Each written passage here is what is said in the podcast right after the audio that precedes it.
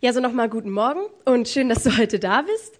Also normalerweise, hat Sebastian ja schon gesagt, stehe ich nicht hier, sondern vielleicht mal da hinter, der, ähm, hinter mir da auf der Band, äh, bei der Band. Aber heute werde ich versuchen, dir dieses Thema näher zu bringen.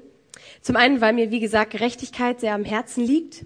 Und zum anderen, weil ich jetzt, wie gesagt, schon selbst ein halbes Jahr in Südafrika gewesen bin und dort, dort nochmal auf eine ganz andere Art und Weise mit der Ungerechtigkeit in unserer Welt ähm, konfrontiert wurde. Es geht also heute um Gerechtigkeit und es geht um Freiheit. Freiheit und Gerechtigkeit hängen nämlich zusammen. Gerechtigkeit führt zu Freiheit. Was ich damit meine, wird später hoffentlich deutlich. Also ich bin der Meinung, man kann Gerechtigkeit lernen. Und wenn du Christ bist, also wenn du dich entschieden hast, ähm, Jesus nachzufolgen und wenn du an Jesus glaubst und was anderes heißt Christsein eigentlich gar nicht, dann reicht es nicht, dass Gerechtigkeit wichtig ist, sondern reicht es nicht, dass es schon gut ist, dass es jeder lernt, sondern du musst Gerechtigkeit lernen, weil Glaube und Gerechtigkeit untrennbar zusammengehören. Glaube ist nämlich nichts anderes als eine Beziehung mit Gott. Das griechische Wort Glaube, was im Neuen Testament verwendet wird, bedeutet nämlich auch Vertrauen. Das heißt, du kannst keine vertrauensvolle Beziehung zu Gott haben und dich nicht für Gerechtigkeit einsetzen. Und das wollen wir lernen. Wenn du kein Christ bist, dann ist es schon mal total krass, dass du da bist und dich hier irgendwie drauf einlässt. Und dann kannst du dich im Prinzip frei entscheiden, ob du in Gerechtigkeit leben möchtest oder nicht. Und ich hoffe, dass ich dich durch diese Predigt dafür gewinnen kann. Aber wenn du Christ bist, dann ist es für dich keine Option, weil Glaube und Gerechtigkeit untrennbar zusammengehören. Das ist zum einen durch die Person Gottes begründet. Gott als Person ist in sich selbst gerecht und liebt die Gerechtigkeit. In einem der Psalmen, das sind Gedichte im Alten Testament der Bibel, steht, denn der Herr ist gerecht und er liebt die Gerechtigkeit. Und es steht nicht nur einmal in der Bibel. Gott wird ständig als gerecht bezeichnet. In den Psalmen kommt das Wort Gerechtigkeit in Bezug auf Gott allein da schon über 70 Mal vor. Und dann ist Gerechtigkeit eben nicht etwas, was mal mehr oder mal weniger vorhanden ist, sondern das liegt Gott am Herzen. Aber dazu später mehr. Jetzt schauen wir uns erstmal an, wie sieht's denn bei uns heute aus in der Welt mit der Gerechtigkeit? Mal ein paar Fragen zum Nachdenken. Ist das gerecht? Ist es gerecht, dass ein Prozent der Weltbevölkerung 40 Prozent des weltweiten Vermögens besitzt? Ein Prozent besitzt 40 Prozent des weltweiten Vermögens.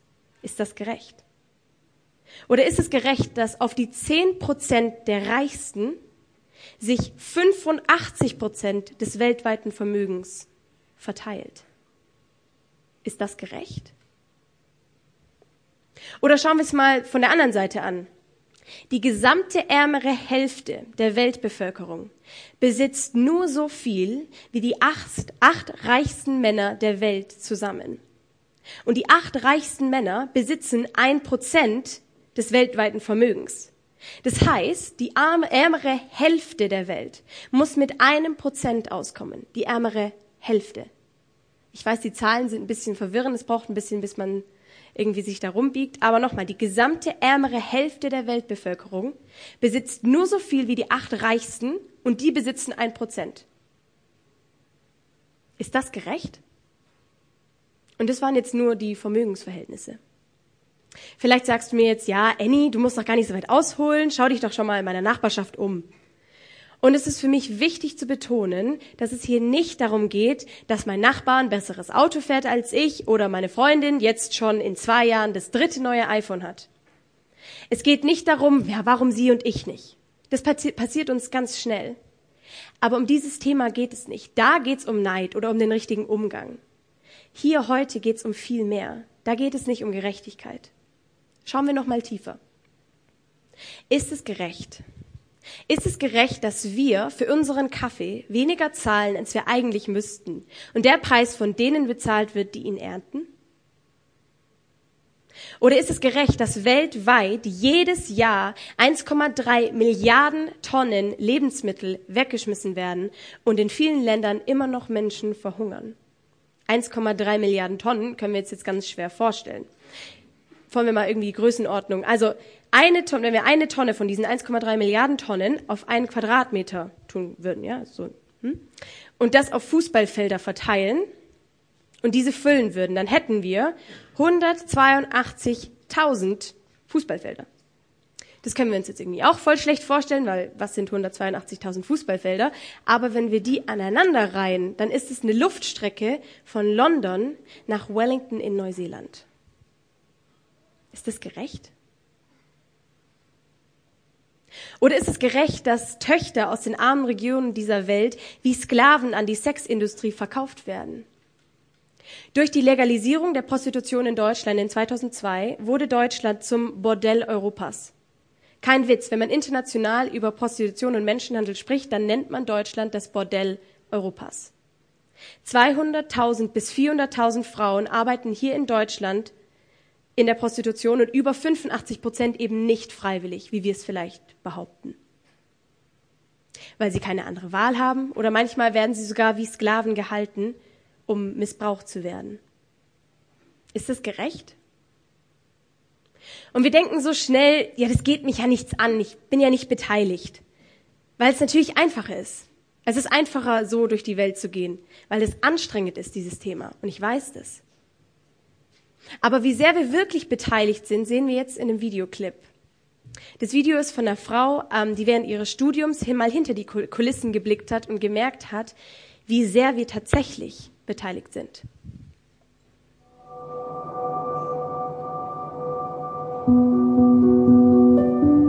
Mein Name ist Salome, ich bin 19 Jahre und ich mache zurzeit ein duales BWL-Studium in einem großen Modeunternehmen. Deswegen interessiere ich mich auch für Mode und Trends, aber auch für gutes Essen, Tanzen und Bücher. Es macht mich wütend und traurig zu sehen, wie wir unseren Konsum immer weiter vorantreiben. Wir wollen immer mehr und das gleichzeitig zu immer billigeren Preisen. Eigentlich ist es ja jedem klar, dass ein T-Shirt für 5 Euro nicht unter fairen Bedingungen produziert werden konnte. Ich denke, viele Leute wissen das, aber man blendet es eben aus, weil man sich nicht damit befassen will, weil man irgendwie drüber wegsieht. Und ich finde es einfach wichtig, dass man ähm, eben einfach nicht so arg auf Kosten von anderen Menschen lebt und versucht, dass man da das ein bisschen in seinen Alltag integriert. Wo kann ich schauen, wo ähm, gibt es irgendwie Möglichkeiten, dass ich eben ja fair, nachhaltig und so weiter einkaufe. Ich höre natürlich immer wieder, dass ähm, Leute sagen, ja, was bringt es, wenn ein Einzelner irgendwas verändert? Bringt es überhaupt was?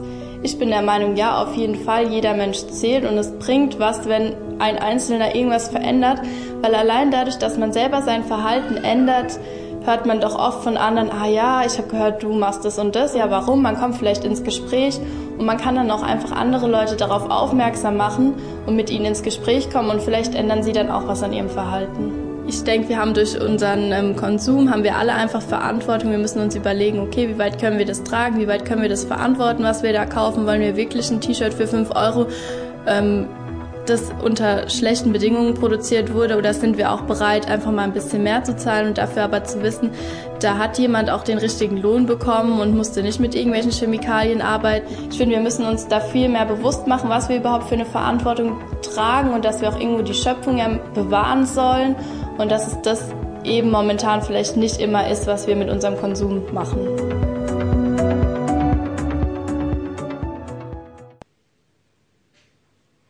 Ja, also wir können uns nicht rausfinden. Wir gestalten mit unserem Konsum die Gesellschaft mit. Durch das, was wir kaufen, durch unser Handeln. Wir tragen Verantwortung, weil das alles mit und durch unser Handeln passiert. Bevor wir jetzt ganz schnell zu Lösungen schreiten, machen wir uns mal nochmal Gedanken darüber. Was ist Gerechtigkeit? In der Antike war die Gerechtigkeit eine von vier Haupttugenden, neben Klugheit, Weisheit und Tapferkeit. Gerechtigkeit war also auch demnach ein Maßstab für menschliches Verhalten. Ein Mensch kann sich gerecht oder ungerecht verhalten. Und wir sind uns, denke ich, alle einig, dass gerecht besser ist als ungerecht. Und es sagt auch jede Kultur, dass gerecht besser ist als ungerecht. Und die Grundbedingung dafür, dass menschliches Handeln als gerecht oder als ungerecht gesehen wird, ist die folgende. Gleiches wird gleich behandelt, Ungleiches wird ungleich behandelt. Was ich damit meine, versuche ich jetzt mal in einem Beispiel zu erklären. Wenn eine Frau als Mechanikerin arbeitet und 3100 Euro verdient, dann soll gleiche Frau mit gleicher Qualifikation Gleiches verdienen. Wenn aber eine andere Frau nur 20 Stunden statt 40 Stunden arbeitet, muss sie auch weniger verdienen. Wenn die erste Frau ungleich weniger arbeitet, muss sie auch ungleich weniger entlohnt werden. Gleich ist gleich, ungleich, ungleich. Soweit, so gut. Aber was ist, wenn ich jetzt das Einkommen von den Menschen in Deutschland mit den Menschen in Haiti vergleiche? Haiti und Deutschland sind ja nicht gleich, oder? Da sind wir uns einig. Das sind unterschiedliche Länder mit einer unterschiedlichen Kultur, unterschiedlicher Lebensstandard, alles ganz anders. Und wir haben ja eben gesagt, ungleich soll auch ungleich behandelt werden. Machen wir das mal praktisch. In Deutschland kostet ein Kilogramm Leibbrot im Schnitt 3,20 Euro. Und in Deutschland muss jemand, um 3,20 Euro zu verdienen, im Schnitt 24 Minuten arbeiten. Mal wenige, weniger, mal mehr, aber so der Durchschnitt. So, in Haiti kostet das Brot auch weniger. Und man muss natürlich dann auch weniger verdienen, um dieses Geld zu kriegen. Aber man müsste trotzdem innerhalb von 24 Minuten das Geld verdient haben, damit man sich ein Brot, was weniger kostet, in Haiti kaufen kann. Ja? Das ist aber leider nicht so. In Haiti muss man 10 Stunden und 27 Minuten arbeiten, um ein Leib Brot zu verdienen. Und jetzt haben wir eine Animation und ich möchte, dass wir mal diese Spannung aushalten. Und es geht jetzt nicht darum, dass ich euch zeige, wie viel 24 Minuten sind und wie viel 10 Stunden und 27 Minuten sind. Das wissen wir alle. Aber ich möchte, dass wir mal diese Spannung aushalten und mal sehen, worum geht's hier eigentlich.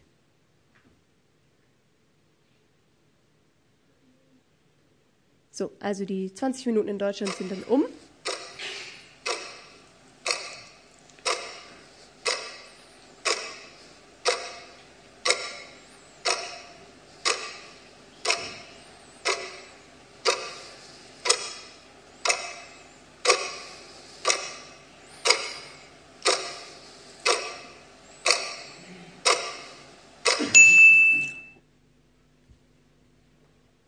Tut weh, oder? Wenn ein Vater nämlich in Haiti zehn Stunden und 27 Minuten gearbeitet hat, dann reicht es eben für ein Leib Brot und nicht für mehr. Außer natürlich seine Frau und seine Kinder arbeiten auch noch mit. Das ist überhaupt nicht gerecht. Aber was machen wir damit? Ist Gerechtigkeit überhaupt möglich? Im Mittelalter hat man gesagt, Gerechtigkeit ist in unserer Welt nie möglich, deswegen muss Gott das machen. Also da hat man das alles so an Gott abgeschoben. Und ich denke, an der Stelle kann uns die Bibel weiterhelfen. Die Texte sind viel älter und zu unterschiedlichen, unterschiedlichen Zeiten geschrieben, in denen es genau solche ungerechten Situationen gab. Die biblischen Schreiber greifen dieses Thema immer wieder auf, wie wir mit Armen, Witwen und Waisen, also den Benachteiligten in der damaligen Gesellschaft, umgehen sollen. Schon ziemlich am Anfang der Bibel im Buch Mose steht, seid nicht hartherzig gegenüber den Armen, die mit euch in dem Land leben, das der Herr, euer Gott, euch schenkt. Sie sind eure Nachbarn und Landsleute. Verschließt euch nicht vor ihrer Not. Seid großzügig und leiht ihnen so viel sie brauchen, auch wenn das siebte Jahr nahe ist. Also schon gegen Anfang der Bibel sagt Gott den Menschen, dass sie nicht hartherzig sein sollen gegenüber den Armen. Und er macht hier ganz deutlich, dass es nicht reicht, generell gegen Ungerechtigkeit zu sein, sondern es geht darum, das zu tun. Und wenn wir das Wort Laien lesen, dann klingt es für uns ganz anders als für die Leute damals. Heute gehen wir davon aus, wenn ich jemandem was leihe, dann kriege ich das später auch zurück. Sonst reden wir ja von Schenken, oder? Damals war es aber ernster. Damals gab es nämlich ein Gesetz, das jedes siebte Jahr alle Schuldner entschuldete. Also jedes siebte Jahr wurden also alle Menschen von den geliehenen Gütern und vom geliehenen Geld einfach freigesprochen. Wenn du also einem bettelarmen Menschen was geliehen hast, war ziemlich klar, dass du das nie wieder zurückbekommst. Und Gott sagt, mach's trotzdem. Gerade wenn er oder sie es nicht zurückgeben kann. Und deswegen schreibt auch der König Salomo in seinen Sprüchen über einen gerechten Menschen, Wer Gott liebt, verhilft den Armen zu ihrem Recht. Doch der Gottlose empfindet für sie kein Mitgefühl. Also ein Mensch wird nicht dadurch gerecht, dass er kein Unrecht tut, sondern dadurch, dass er Recht schafft. Also sich nicht um die Unterdrückten und die Armen in unserer Gesellschaft zu kümmern, ist aus christlicher Sicht ein No-Go. Von uns als Christen wird Gerechtigkeit gefordert, gerade von denen, die auf der begünstigsten Seite des, begünstigten Seite des Lebens stehen, also gut verdienende Mittelstand und so weiter. Noch eine andere Sicht aus dem Alten Testament. Hier schreibt der Prophet Jeremia, Wehe dem, der seinen Palast ausbaut und dabei Unrecht tut, indem er seine Untertanen unentgeltlich arbeiten lässt und sie um den gerechten Lohn bringt. Wehe dem, der sich vornimmt, einen großen Palast lasse ich mir errichten, mit geräumigen Zimmern im Obergeschoss. Ich setze große Fenster ein, kleide den Palast mit Zedernholz aus und lasse ihn rot anstreichen. Bist du deshalb ein großer König, weil du prunkvolle Bauten aus Zedernholz errichtest? die schöner sind als andere? Auch dein Vater liebte auserlesene Speisen, doch er sorgte für Recht und Gerechtigkeit, und darum ging es ihm gut. Er verhalf den Wehrlosen und Armen zu ihrem Recht und hatte Erfolg bei dem, was er tat. Wer so lebt, hat mich, den Herrn, wirklich erkannt. Versteh mich nicht falsch. Da ist das bisschen Luxus, den wir uns gönnen, nicht das Problem. Das heißt nicht, dass wir das nicht genießen können. Das fängt aber da an, wenn wir uns nur noch um uns selber drehen und den Rest der Welt vergessen. Wenn wir eben nicht mehr daran denken, dass es das da Arme und Unterdrückte sind. Wir können jetzt Seite um Seite in der Bibel umblättern und wir werden immer wieder solche Aussagen lesen. Überall gibt es Stellen, wo Propheten das Thema der Ungerechtigkeit ansprechen. Deswegen ist es auch gar nicht verwunderlich, dass es auch für Jesus ein großes Thema war und für Paulus in seinen Briefen, die er geschrieben hat.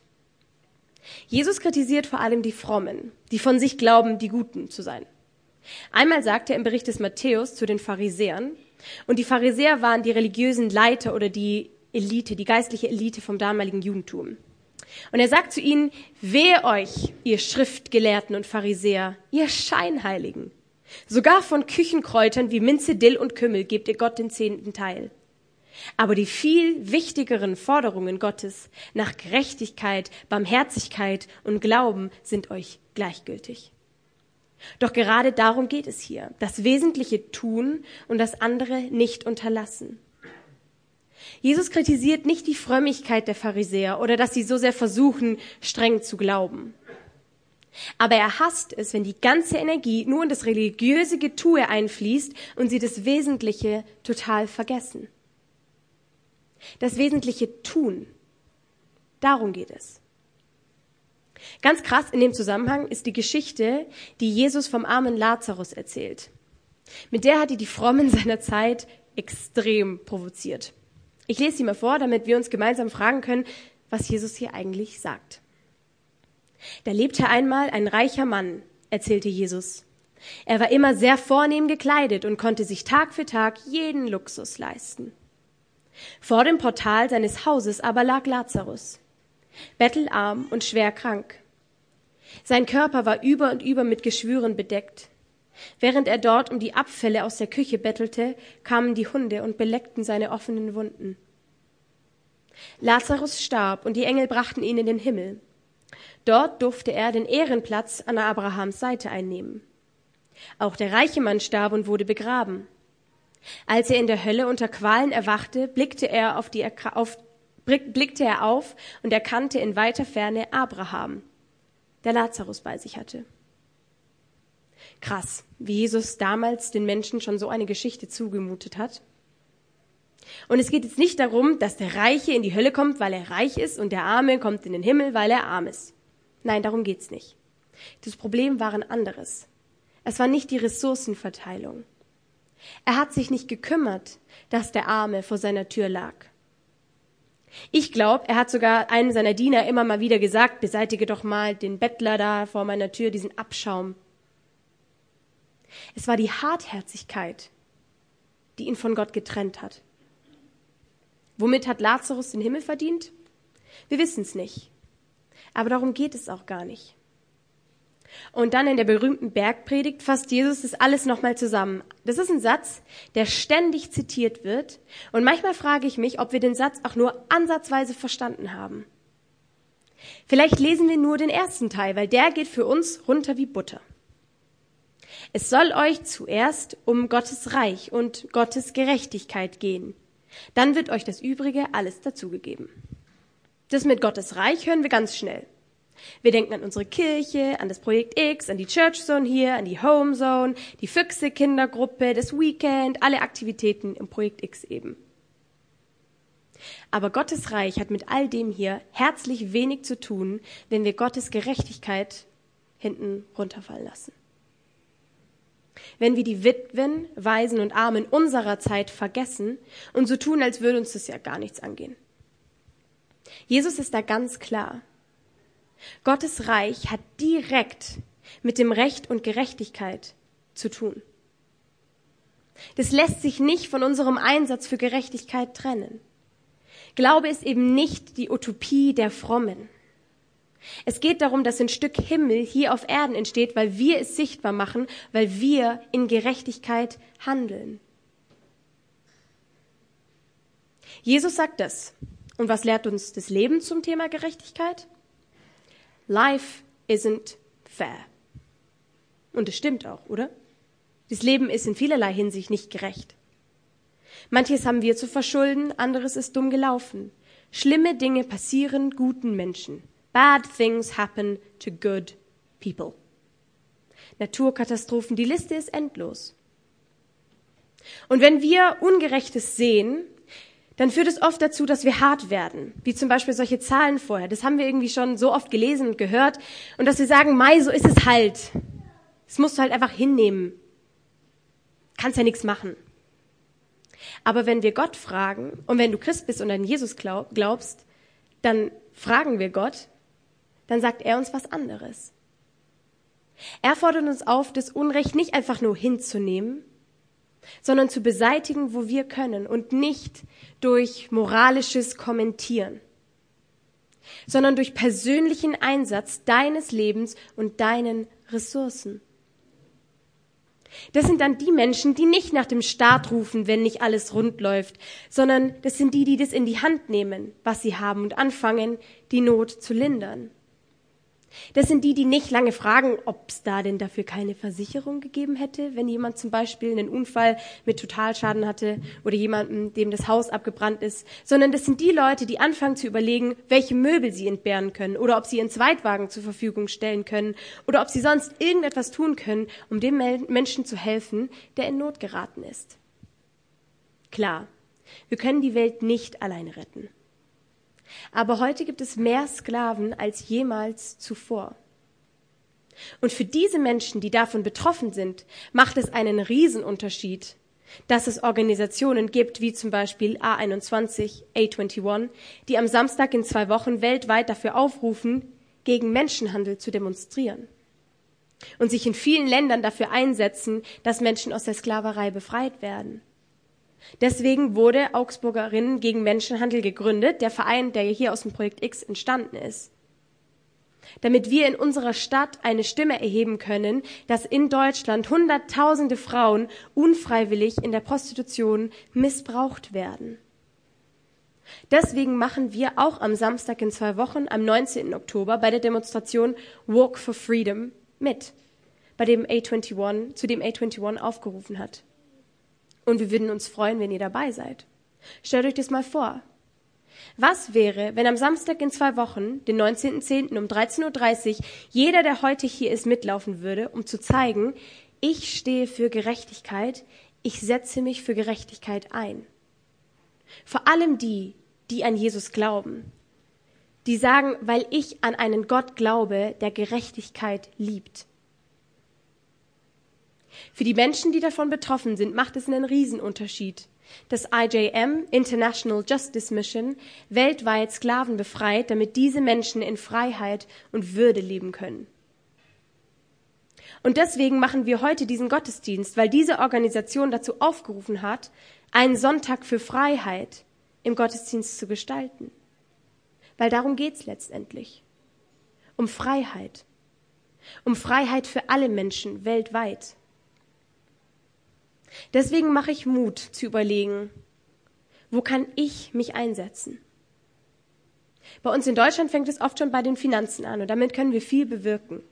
Ich wurde zum Beispiel ganz krass unterstützt für meinen Einsatz in Südafrika oder für Mitarbeit im Verein. Organisieren, Flyer verteilen, Infos weitergeben, all solche Sachen. Und auch Gebet. Wir brauchen, dass Menschen beten, dass das gesehen wird an dem Samstag, dass Herzen erreicht werden, dass die Menschen nicht hart bleiben. Und einfach Info weitergeben an Freunde und verteilen und sagen, hey, liest dir das mal durch, schau mal, wie es in unserem Land aussieht, in unserem demokratischen Land, das eigentlich sagt, dass die Würde des Menschen unantastbar ist.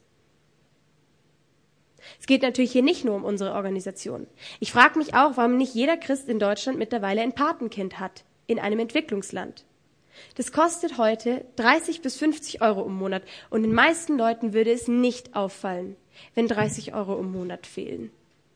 Und sag jetzt nicht, man weiß ja gar nicht, ob das Geld auch da ankommt, wo man es hinschickt. Das ist doch nur eine Ausrede. So, es gibt heute so viele Hilfswerke, bei denen wir genau wissen, dass das Geld ganz genau da ankommt, wo es am meisten gebraucht wird. Es gibt so viel Konkretes, das wir tun können. Die Frage ist nur, tun wir es? Das ist das, was die Bibel das Reich Gottes nennt. Ich habe im letzten halben Jahr in Liv in Südafrika sehr viel darüber gelernt, was es heißt, Gottes Königreich hier auf Erden zu bauen und sich für Gerechtigkeit einzusetzen. Im Namen der Nächstenliebe. Weil da ist Jesus mittendrin. Jesus geht an einer Stelle sogar so weit, dass er sagt, was ihr für meinen geringsten Brüder getan habt, das habt ihr für mich getan. Er dreht es aber auch um und es soll uns aufrütteln. Die Hilfe, die ihr meinen geringsten Brüdern verweigert habt, die habt ihr auch mir verweigert. Deshalb die Frage zum Mitnehmen. Was tust du ganz konkret, um Gottes Gerechtigkeit in unserer Welt umzusetzen, in die Tat umzusetzen? Was tust du ganz konkret? um Gottes Gerechtigkeit in der Welt in die Tat umzusetzen. Darum geht's. Nimm's mit. Wenn du an Gott glaubst, dann red mit ihm darüber. Frag ihn, wo es Dinge gibt, die du tun kannst. Und ich weiß, dass es manchmal weh tut. Dass man sich denkt, mit dem Geld könnte ich noch mal dick in den Urlaub fahren. Aber ich sag dir eins. Menschen, die sich für Gerechtigkeit eingesetzt haben, haben immer Dinge getan, die wehgetan haben. Die haben gemerkt, dass das Geld weg ist.